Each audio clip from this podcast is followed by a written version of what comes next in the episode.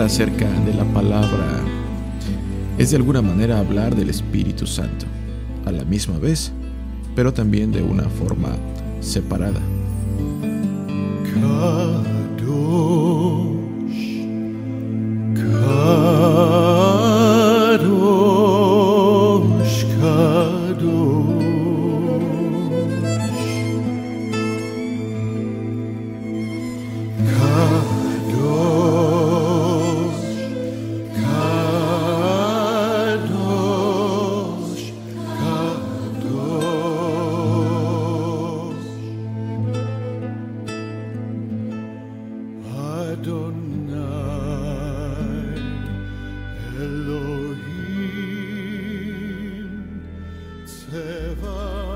La palabra de Dios se puede decir que sirve como vínculo del Espíritu Santo.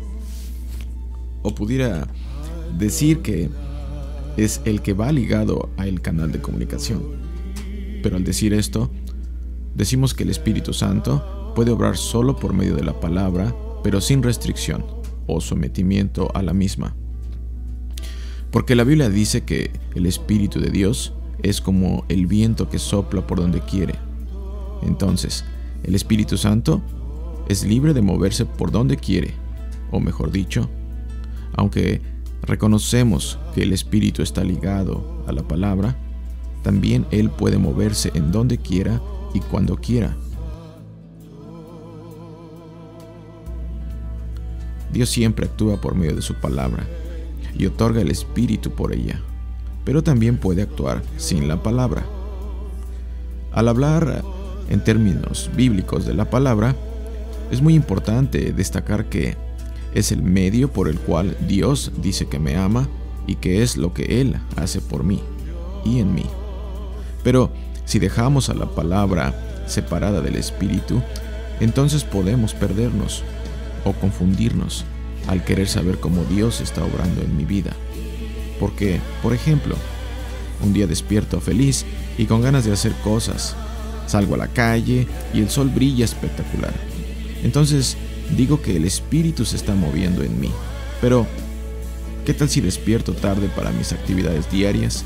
Salgo a la calle y está una lluvia terrible. Y más aún, el día anterior eh, me despidieron de mi trabajo y las llantas de mi carro están sin aire. Entonces, digo, el espíritu no se está moviendo en mí.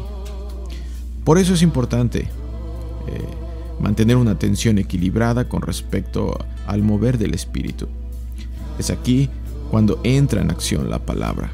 Es aquí y en ella cuando Dios me habla y me da a conocer los designios de Él para mí, porque es ahí donde el Espíritu se une a la palabra.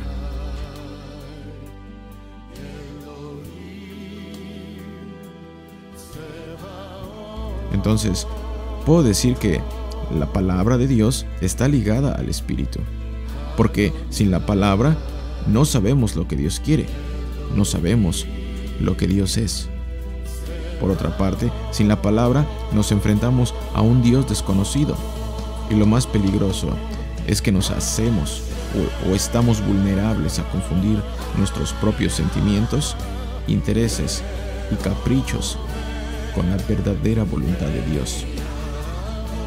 Habiendo dicho lo anterior, la palabra es la que te da a conocer a Dios. Pero ojo aquí, el hecho de que el Espíritu está ligado y trabaje por medio de la palabra, no quiere decir que es esclavo o que está sometido uh, o, o, subordinado, pudiera decir, a la palabra. Y que por el simple hecho de pararme enfrente por ejemplo, de un auditorio repleto de personas y me ponga a proclamar eh, la palabra, el Espíritu me va a obedecer y va a tener que manifestarse en todas las personas del auditorio, solamente porque estoy llevando a cabo la proclamación como si el Espíritu estuviera hasta cierto grado domesticado. No.